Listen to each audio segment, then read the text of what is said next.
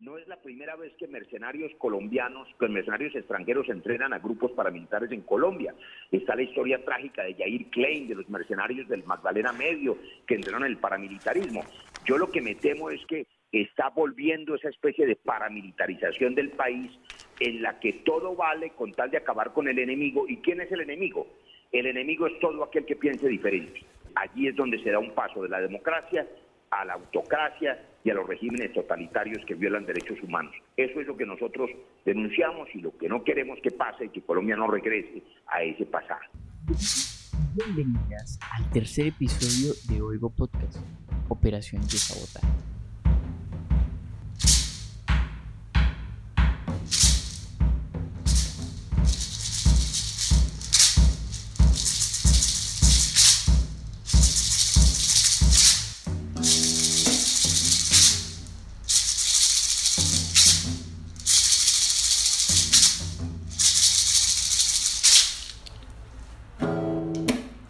Abril del año 2012 se lanza la primera edición de un libro que se titula La frontera caliente entre Colombia y Venezuela, editado por Ariel Ávila, quien es un periodista en estos momentos muy reconocido y también es subdirector de la Fundación Paz y Reconciliación. De hecho, Ariel en estos momentos tiene un, un espacio en Semana TV con una sección que se titula Semana Poder.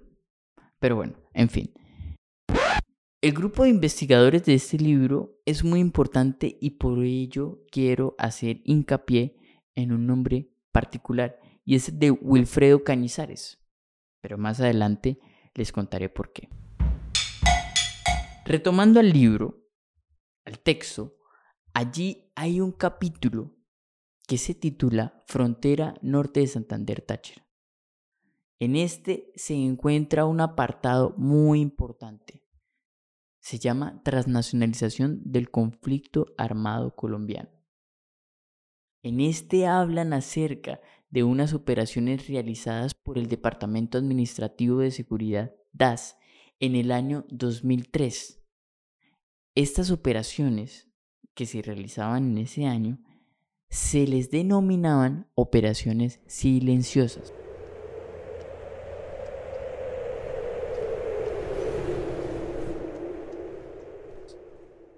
El libro dice que estas operaciones eran ilegales.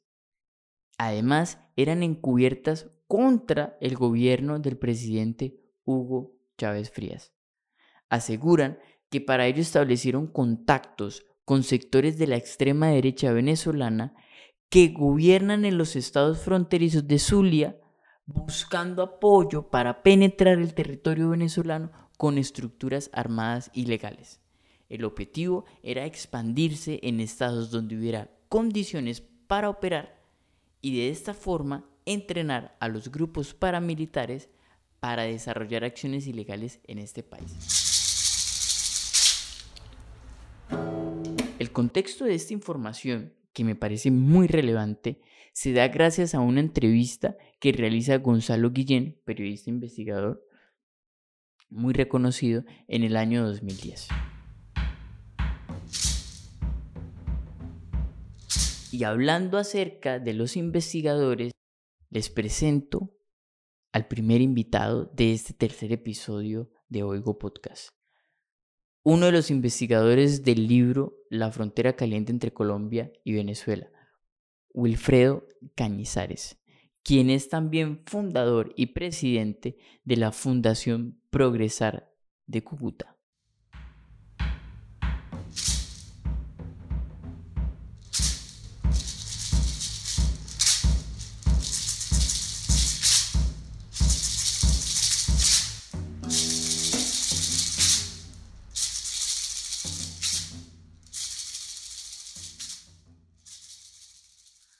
Wilfredo, yo estaba hablando acerca de que hubo contacto entre los grupos paramilitares colombianos y personajes políticos de la extrema derecha venezolana.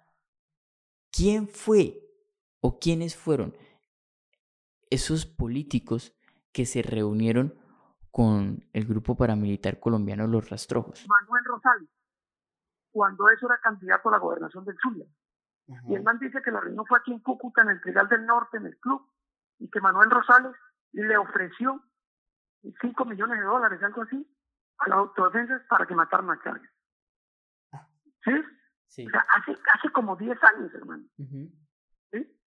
Bueno, Manuel Rosales fue, fue gobernador allá, luego candidato presidencial, tal, ¿no? ¿Qué habrá pasado la vida de ese tipo?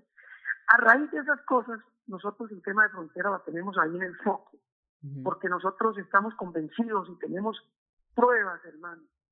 Hemos hablado con gente, la realidad nos ha demostrado, los estudios, el monitoreo, de que Colombia, en el gobierno Uribe, recuerda la famosa frase de Uribe, que no tuve tiempo para invadir, no me alcanzó el tiempo para invadir a Venezuela.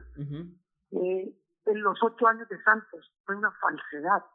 Lo de Santos fue una falsedad total frente a Venezuela, porque Santos también organizó agresiones contra Venezuela. Y ahora lo de, lo de Duque son 20 años, hermano.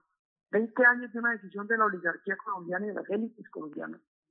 Eh, por supuesto, ocupados y congraciándose con el gobierno estadounidense, el que sea, con Obama, con Trump, con el que sea. Eso ya no importa quién esté, todos son iguales. En ese sentido, de resguardar lo que ellos creen que son los grandes intereses norteamericanos en Latinoamérica.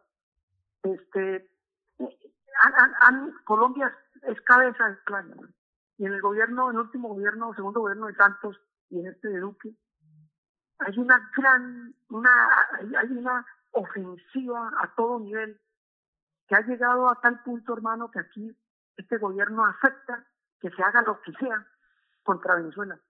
No importa que se viole la, la soberanía nacional nuestra, no importa que se viole los derechos humanos, el derecho internacional, eh, la Convención de Viena, no importa que se viole nada. Aquí no existe legalidad cuando los temas contra Venezuela. Wilfredo, y si lo actualizamos más, a lo que me refiero es que el presidente interino, entre comillas, Juan Guaidó, también tuvo una relación presuntamente de fotos únicamente con este grupo paramilitar colombiano Los Rastrojos. De hecho, usted conoce cómo se da el ingreso de Juan Guaidó en este contexto del concierto eh, que se estaba realizando para entregar una supuesta ayuda humanitaria a Venezuela. ¿Qué es lo que sucede con el ingreso de Guaidó? Al, concierto eh, en un acuerdo con, los rastrojos de Puerto Santander. Nosotros, antes del concierto, eh, sabíamos, porque aquí todo el mundo sabía que Guaidó la gran, la gran expectativa que había era cuando llegaba Guaidó. ¿sí? Esa era la expectativa que la cosa ahí se movía y se movía, que cuándo va a llegar. Y nosotros decíamos, pero ¿por dónde? ¿Pero cómo va a llegar? en fin, yo me imaginaba otra cosa, en Bogotá, en avión, tal. Cuando nosotros dicen, llegó Guaidó, y cuando nosotros nos dicen, entró por, eh, por Puerto Santander, porque no, perdón, aquí esto, esto no está bien. Y cuando después nos dicen, corroboramos con la gente nuestra allá y nos dicen, por tal lado, y esa, esa, ese, ese camino, es una carretera incluso con un puente que la semana pasada la alcaldía dijo que iba a recuperar. Fue un puente que inauguró Manuel Guillermo Mora cuando fue alcalde y quien cortó la cinta del puente fue el iguano cuando estaba en armas con las autodefensas. Ese puente se robaron la plata y nunca ha podido ser usado. Entonces lo usa la gente peatonal, pero vehículos no puede pasar. Ese puente eh, cuando a mí me dicen que, entró por ahí y que la seguridad de la presidencia nos van a recibir a cuenta, yo ese paso por ahí no es posible llegar ahí sin un acuerdo con los retros. No es posible. Ahí no es posible. En ese momento no era posible. Entonces, eso es un acuerdo con retros y aquí, aquí hay una cosa jodida. Lo dijimos, lo dijimos, lo dijimos, nadie nos paró bolas porque aquí todo el mundo pensaba, cualquier persona, cualquier cristiano, pensaba que en esos días antes o después del concierto, el gobierno Maduro se caía y, llegaba la libertad y llegaba la riqueza, ¿sí? y llegaban los grandes negocios. Aquí mucha gente que se envenena porque no han podido seguir haciendo negocios, negocios ilegales, eh, como los que hacían antes. todavía hay ilegalidad, pero hay mucha gente que ha, sido golpeada, porque aquí hay gente que tiene derecho, cree que tiene derecho a, cometer cualquier acto ilegal o criminal en la frontera y a que no le pase nada. El 4 de abril de 2020, mientras Cúcuta iniciaba su aislamiento preventivo, en redes sociales se difundieron unas publicaciones en donde mostraban soldados realizando algunas maniobras presuntamente militares. Lo particular de esto era que los uniformados tenían símbolos que utiliza el ejército de Estados Unidos. Para ser un poco más preciso, estos soldados, entre comillas, tenían la bandera de los Estados Unidos de América. Sin embargo, el gobierno colombiano desmintió que fueran soldados de este país, a pesar de que existieran fotos que demuestran lo contrario. Wilfredo, usted supo acerca de esto y usted conoce esta información de primera mano. ¿Por qué no nos cuenta qué sucedió con esto? Estábamos muy atentos a eso, a ese, a ese tema, cuando eh, alguien aparece y nos dice, eh, ojo que eh, están, se está dando, está haciendo un simulacro eh, en la frontera de fuerzas conjuntas de, de, Colombia y americanas. ya la noticia del Ministerio de Defensa ya había dicho, había salido por ahí en medio, habían dicho que iban a hacer unos, unas, unas prácticas, unas, unas operaciones, ensayos, no sé qué, entre los dos países, de Fuerza Americana y Colombiana. Nosotros andábamos ahí como atentos a ese tema. Eh, la verdad que nosotros no pensamos que eso iba a salir por ahí, nosotros nos imaginábamos como otra cosa. Eh, yo tengo la impresión, yo tengo la impresión, eh, que es posible que esa gente que tenía uniformes americanos no eran gringos. ¿Sí me entiendes? Porque aquí, aquí en estos temas de la, de la frontera, nosotros hemos aprendido, hermano, a coger la información hoy y guardarla. Porque dentro de un mes, dentro de cinco meses, dentro de un año, vamos a poder atar los cabos.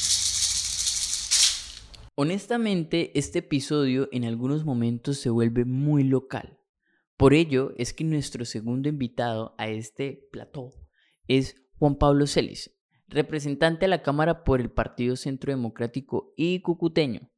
El mes pasado se había llevado a cabo nuevamente una operación para sabotear la soberanía venezolana. Esta operación se llamó Gedeón. Ella tenía como finalidad derrocar al presidente de Venezuela, Nicolás Maduro. Le soy muy sincero, para mí, a mí todavía no me queda claro, eh, digamos, quiénes orquestaron esa, esa, esa famosa operación. Yo en lo personal creo que Maduro todo el tiempo está buscando, digamos, un teatro de operaciones donde se haga ver él como la víctima y donde le dé legitimidad ante la comunidad internacional. Pues bien, Juan Pablo, según un contrato firmado por una empresa de mercenarios estadounidenses, los organizadores de este ataque fueron Juan Guaidó, Juan Rendón, entre otros personajes políticos de la oposición venezolana. Escuchemos este extracto del programa Ahí les va, que hace referencia a este contrato. Más ahora que se conoce el contenido del documento del cual partió la operación, revelado por el contratista norteamericano Jordan Goudreau y admitido y defendido ni más ni menos que por el que fuera el asesor de estrategia de Guaidó hasta una semana después de la operación, Juan José Rendón. El objetivo era capturar, detener o eliminar a Nicolás Maduro del poder y para ello se contemplaban todo tipo de previstos e imprevistos. Bueno, era una exploración para este, ver la posibilidad de captura y entrega a la justicia de miembros del régimen. Ese era un escenario que se exploró, como es obvio y notorio, pero hubo muchos otros escenarios que no tenían nada que ver con eso que también se exploraron. No reconocen el clamor del pueblo venezolano, aunque sea mínimo por la exploración de alternativas, todas. Entonces, si es Juan Guaidó el representante de la oposición en Venezuela, se logra concluir que la oposición de Venezuela fue quien orquestó este ataque fallido a la soberanía venezolana. Sin embargo, Juan Pablo, al parecer, también hay complicidad por parte del gobierno colombiano y el gobierno de Estados Unidos. Eh, yo no creo que un ataque se lance así. Yo no creo que si Estados Unidos está metido en eso, haga el ridículo de esa forma. Eh, y menos el presidente Trump a, a puertas de una reelección. Si lo va a hacer, lo hace en serio, lo hace para sacarlo y lo hace, y sería lo mejor que nos podría pasar a nosotros, no solamente a Colombia, sino al norte de Santander y a Cúcuta en especial. Fíjese que el senador del Partido Verde, Antonio Sanguino, en el programa Zona Franca, trató de informar acerca del lugar donde se entrenaban estos nuevos paramilitares venezolanos. Una de dos cosas.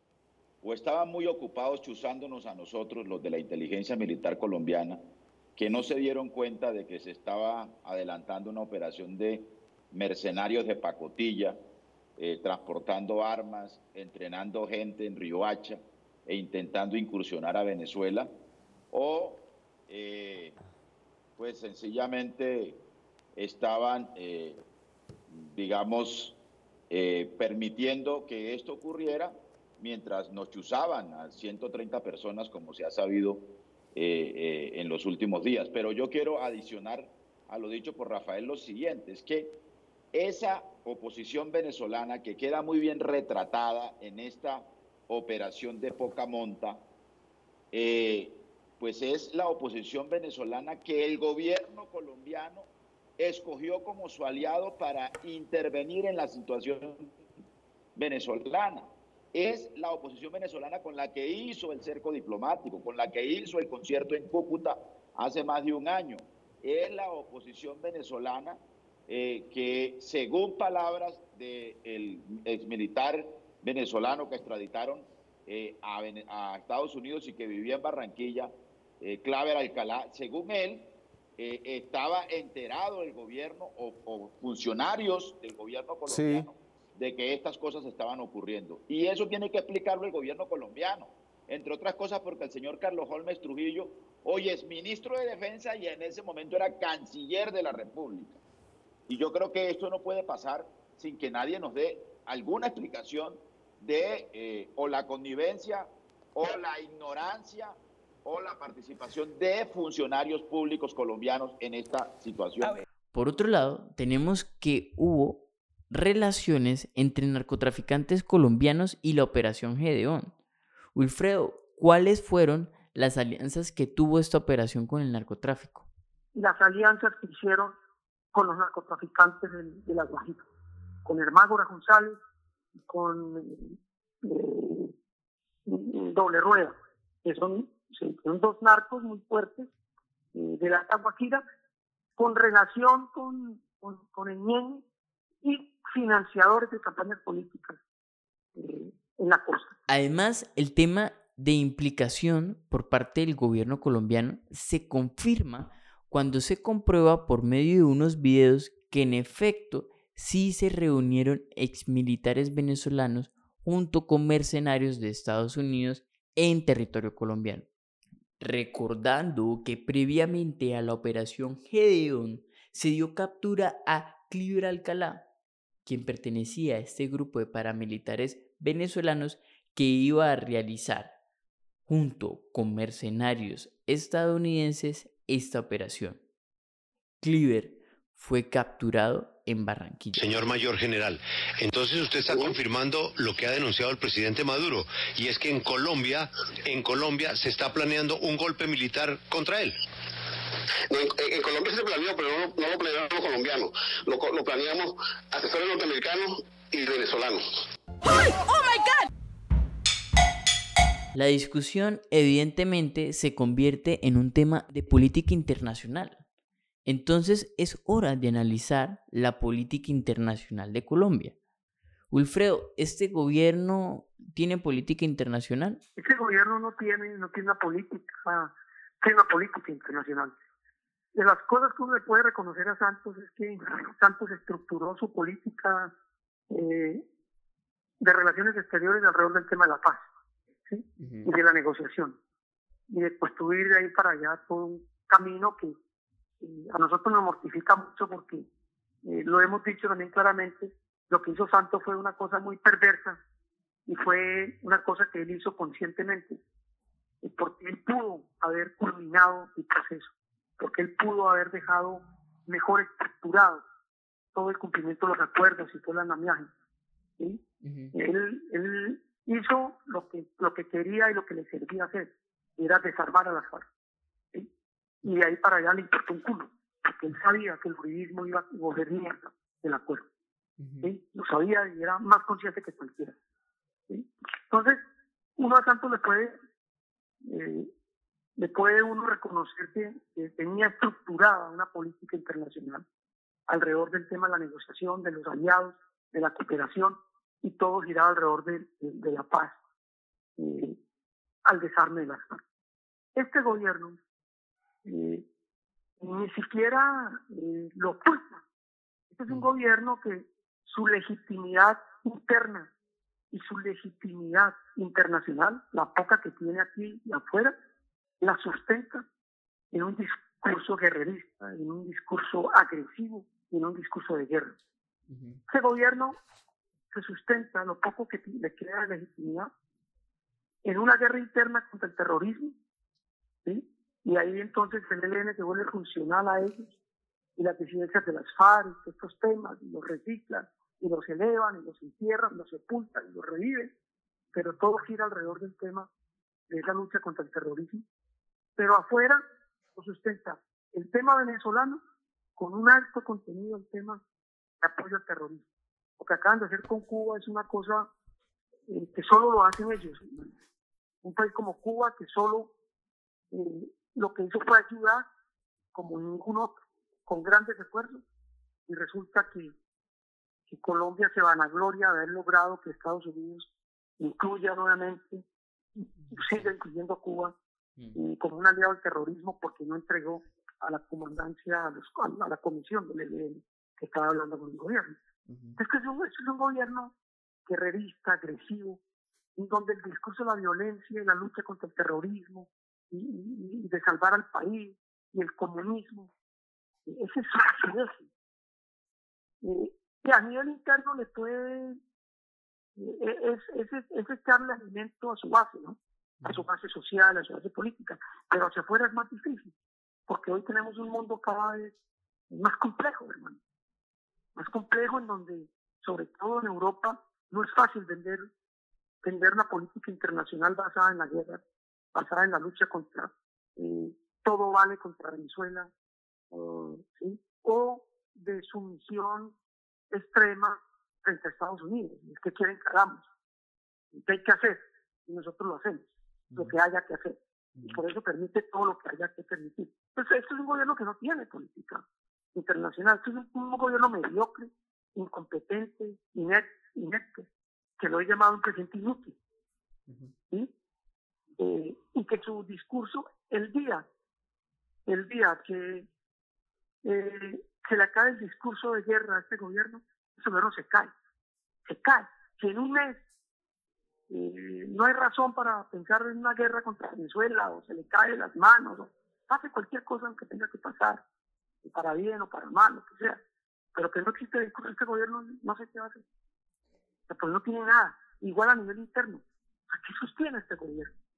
El miedo que sigue difundiendo la gente, los temores, las mentiras, las calumnias, creo que es un gobierno que no tiene, no tiene una política internacional. Y, la, y, esa jugada de, de, de de tenerlo primero en Cancillería y luego en Ministerio de Defensa, es una jugada maestra. Claro. Que han puesto un tipo en la defensa eh, que, logró conocer cómo eran las cosas en el escenario internacional, las posibilidades reales y cómo estaba jugando todo el mundo, sobre todo en tema frente a Venezuela, porque ellos están obstinados que ellos lo pueden hacer. Este gobierno ha tratado de liderar el tema contra Venezuela y no ha podido. Considero que afirmar que Duque no tiene un proyecto de política internacional me parece un poco desproporcionado y hasta simplista. Considero que él sí tiene, pero que no le funciona y es aún más crítico este tema. Por ejemplo, el cerco diplomático. Aquí quiero que escuchemos a un profesor de ciencias políticas de la Universidad de los Andes, Víctor Mijares, quien opina acerca del el cerco diplomático? Bien, yo creo que está llegando el momento eh, de que la Cancillería colombiana revise bastante bien la política del cerco diplomático. El cerco diplomático falló, el cerco diplomático no está funcionando. Y no está funcionando no porque la idea sea mala, sino porque necesita compromiso, necesita apoyo, necesita músculo financiero, militar, para lo que se quiere hacer. La sustitución de un régimen no se hace solamente aislándolo, se tiene que hacer de otra forma. Los estímulos que ha venido dando Estados Unidos son muy ambiguos. Estos estímulos de la recompensa, eh, algunos lo vieron como algo que efectivamente podría sacudir los cimientos del régimen de Maduro, pero creo que por el contrario está sirviendo para mantenerlo, afianzarlo y da un mensaje muy equivocado, creo yo. Y el mensaje es Estados Unidos va a dar una recompensa porque no se quiere ensuciar las manos allí. Y entonces vemos este tipo de eh, operaciones, digamos, de muy, muy poca monta, en donde se afecta mucho a Colombia, porque Colombia va a tener que seguir viviendo con Venezuela y con el chavismo indefinidamente. Y Colombia no parece tener un apoyo tan em, sólido por parte de los Estados Unidos como dice el señor Pompeo, la práctica nos está diciendo otra cosa. Ese apoyo no es tan sólido. Ahora bien, ¿qué piensa usted, Juan Pablo, acerca de uno de los líderes del cerco diplomático, Juan Guaidó? Yo creería que, Venezuela ha tenido múltiples oportunidades de cambiar su historia, pero lamentablemente los egos personales de algunos de sus dirigentes no les ha permitido llegar a unas eh, a unas posiciones de encuentro y a tener objetivos en común para después mirar cómo refundan la, patria o cómo refundan Venezuela. Y yo creo que eso está pasando en este momento. Yo creo que de cierta manera Guaidó genera, eh, ya tiene, digamos, un desgaste eh, y eso hace que se dificulte que terminen las fuerzas opositoras todas unánime respaldándolo y, y ocasiona divisiones. El mismo gobierno se encarga de ocasionar esas divisiones porque eh, una de las premisas del poder es dividir y vencerás. Y ellos la tienen muy clara, siempre la, siempre la han eh, realizado cada vez que hay líderes importantes en la oposición. Este tema cada vez evoluciona más y a la evolución me refiero a que el mismo tema de conversación llega a unas esferas muy particulares. Hemos hablado de la historia con el tema de las operaciones silenciosas, de los nexos con personajes políticos de la extrema derecha y los paramilitares, operaciones donde se involucran diferentes países contra un solo país y esto aterriza el tema en que la zona fronteriza colombo-venezolana se convirtió o sigue siendo un punto geopolítico muy importante. Es por eso que quiero que escuchemos la opinión de un experto en seguridad, quien también se refirió a este tema y lo polarizó de la siguiente forma, esclareciendo que Colombia pertenecía o jugaba un papel a favor de Estados Unidos y Venezuela, por otro lado, jugaba un papel por Cuba, Rusia y China. Mire, el principio fundamental de la geopolítica es que no existen buenos y malos, ni rojos y negros y azules, no, existen unos y otros. Eso es todo lo que hay, intereses de unos y otros. Y aquí eso se nos olvidó. Y estamos dejando que los intereses de otros nos arrastren a esos unos que somos nosotros y que al final tenemos enemigos comunes. Pero resulta bastante fácil, y eso es lo triste, poner a pelear a nuestros líderes políticos e incluso lograr divisiones dentro de las fuerzas militares. Ese es el punto. ¿Quién es el verdadero titiritero detrás de todo esto que está sucediendo? Y la verdad no es muy difícil, digamos, tener un norte y saber realmente quién es. Usted habla del chavismo. Yo creo que ni siquiera el chavismo tiene esa capacidad. Hace una agenda estratégica de hace mucho tiempo, hace muchos años, en los cuales el chavismo es solamente un capítulo. Pero detrás de eso, por supuesto que está la gran influencia cubana y, por supuesto, la gran influencia rusa. No se nos olvide que hoy tenemos en suelo colombiano el mayor número histórico de agentes rusos que nunca habíamos tenido en el país y la verdad no creo que sea por intereses económicos porque no invierten un solo centavo en Colombia. Desafortunadamente no logro comprender la verdadera razón por la cual el gobierno colombiano quiere sabotear la soberanía del país hermano Venezuela. Y quizás no logre comprenderla, así como no comprenderé por qué el gobierno nacional está poniendo en peligro a la ciudadanía, a su pueblo. Pero es importante también saber el papel que están jugando los gobernantes locales. ¿Qué sucede con los gobernantes locales frente a este tema, Wilfredo? Nada, nada y no va a pasar nada. Nosotros tenemos un problema aquí, en general, con las ciudades medianas y pequeñas de Colombia, que somos la, mayoría, con excepción de las grandes ciudades. Los alcaldes de las grandes ciudades, Claudia López, por ser como es también, pero por ser una, una alcaldesa de Bogotá, se puede parar en la mitad de la calle el presidente de la República.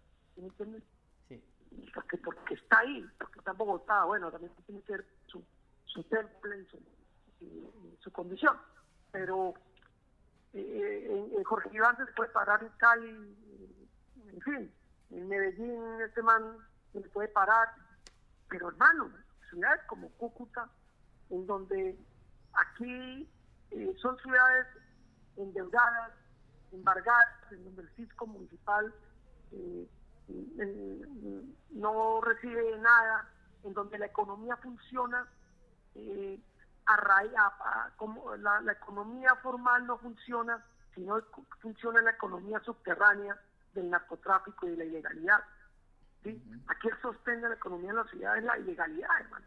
El gran contrabando y el narcotráfico. El día que no haya una mata de coca y que no se pase un kilo de harina a Colombia, ese día aquí, hermano, aquí la gente o se va a morir de hambre o aquí va a haber una revolución en esta ciudad.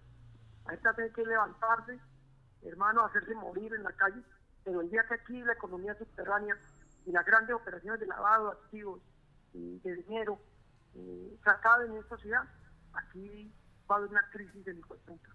Entonces, le digo esto porque estos son alcaldes que dependen del gobierno nacional. Estos son alcaldes que no son capaces, además porque no tienen formación ni les interesa tampoco ponerse en contradicción con el gobierno nacional. Ni los gobernadores. Estos son unos, unos gobernantes eh, sobaculos, hermano, en donde el presidente no hace sino detrás, eh, echándole loas y echándole mentiras para poderle pedir, para poderle pasar el proyectico, para poderle eh, hablar del, del negocito, de la cosita, de, sí, estos, son gobiernos que no tienen cómo ser independientes, cómo tener autonomía en su discurso político, en su propuesta programática, porque son altamente dependientes. Es una pelea para el alcalde de Cúcuta, por el gobernador de Norte de Santander, con el presidente, eh, al año lo, lo revocan, hermano. Porque aquí sin el apoyo del gobierno nacional no hay ninguna posibilidad de que un alcalde o un político sobreviva, hermano. No sobrevive. Entonces esa dependencia, esa dependencia política de la, de la dinámica de los grandes partidos, esa dependencia de los organismos de control, ¿sí? de, las investigaciones eh, que los manejan en Bogotá, en el gobierno nacional, que, manejan las élites políticas. Miren a estos alcaldes, hermano, como alcaldes de bolsillo, hermano, dedicados a administrar la miseria, y a repetir los discursos y a hacerse los huevones frente a cualquier cosa. Mira, cuando ocurrió lo del concierto, ocho días antes del concierto, eh, como dos semanas antes, pero ocho días antes, con la última persona que hablé con el gobernador del departamento. Yo hablé con mucha gente, presidente de la Cámara de Comercio, con la iglesia, con gremios, y, y les contaba lo que nosotros habíamos encontrado y el temor que teníamos de que lo que había detrás del concierto podía desencadenar una agresión militar y una grave violencia sin antecedentes, que nosotros íbamos a pagar las consecuencias de eso. Eso era, y lo demostramos. ¿Por qué estábamos diciendo eso? Y con la última persona hablé con el gobernador. Y yo le conté al gobernador lo que teníamos. Gobernador, vengo a expresarle mi preocupación frente a esto. Hemos encontrado esto, esto, están organizando esto, se está moviendo esto, esto y esto. Y le dije, gobernador, usted es el responsable de garantizar la vida, el respeto a la vida de los muertos santanderianos. Si ahí hay un muerto, o cien, o mil, usted es responsable. Y nosotros nos vamos a encargar de que usted responda. El tipo me dice, ¿usted de qué me está hablando, Wilfredo? Si a mí no me consultan, si yo no sé qué es lo que están haciendo, todo lo está coordinando la presidencia con la embajada de Estados Unidos. A mí no me dieron ni permiso al sitio. A mí no me, a mí no me han dicho nada, no me dejan entrar a las reuniones. Así, hermano. El hijo puta casi llora, diciéndome que él no tenía idea de lo que estaba pasando. El peligro para los ciudadanos y las ciudadanas es palpable. La zona está caliente. Nuestros gobernantes siguen demostrando que no les gusta relacionarse con aquel o aquella quien piense diferente, simplemente por eso, porque piensa diferente. Y están dispuestos a acabar con quien no piense igual que ellos o ellas. Qué mal ejemplo dan para una sociedad pluralista como esta. Recordemos que ellos y ellas, quienes están en el poder, nos hacen un daño irreparable a nosotros los ciudadanos y las ciudadanas de la frontera que no creemos en fronteras. Y este es separarnos de aquellos y aquellas quienes llamábamos hermanos o hermanas venezolanas. Y ahora, gracias a ese odio que nos han despertado, los llamamos venecos y venecas.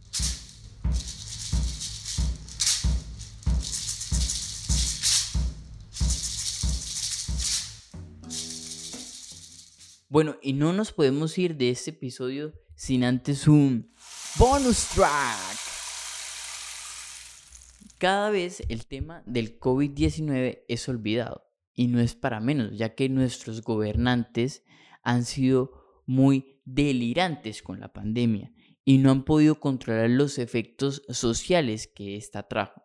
Y hablando de efectos sociales, este bonus track se lo vamos a dedicar a la otra cara de la moneda del COVID-19 en Cúcuta, teniendo en cuenta obviamente esos efectos sociales. Wilfredo, Cúcuta hace un año presentaba una cifra de desaparición forzada muy alta.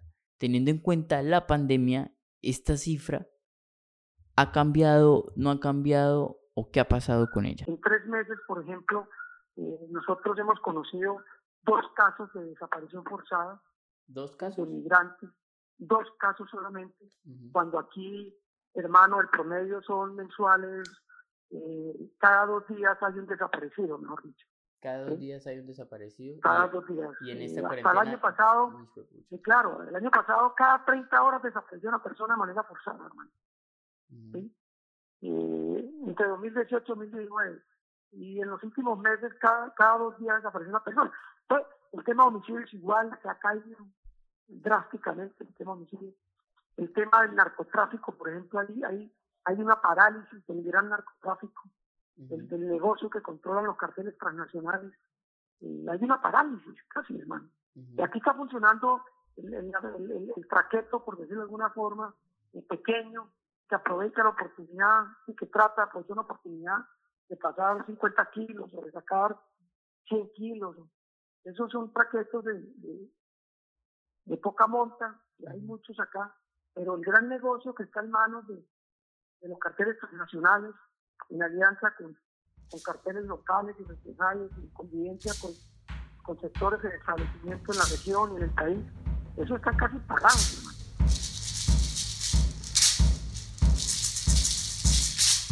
Si les gustó este episodio, a compartirlo. Nosotros nos oímos en el próximo episodio de Oigo Podcast. O fue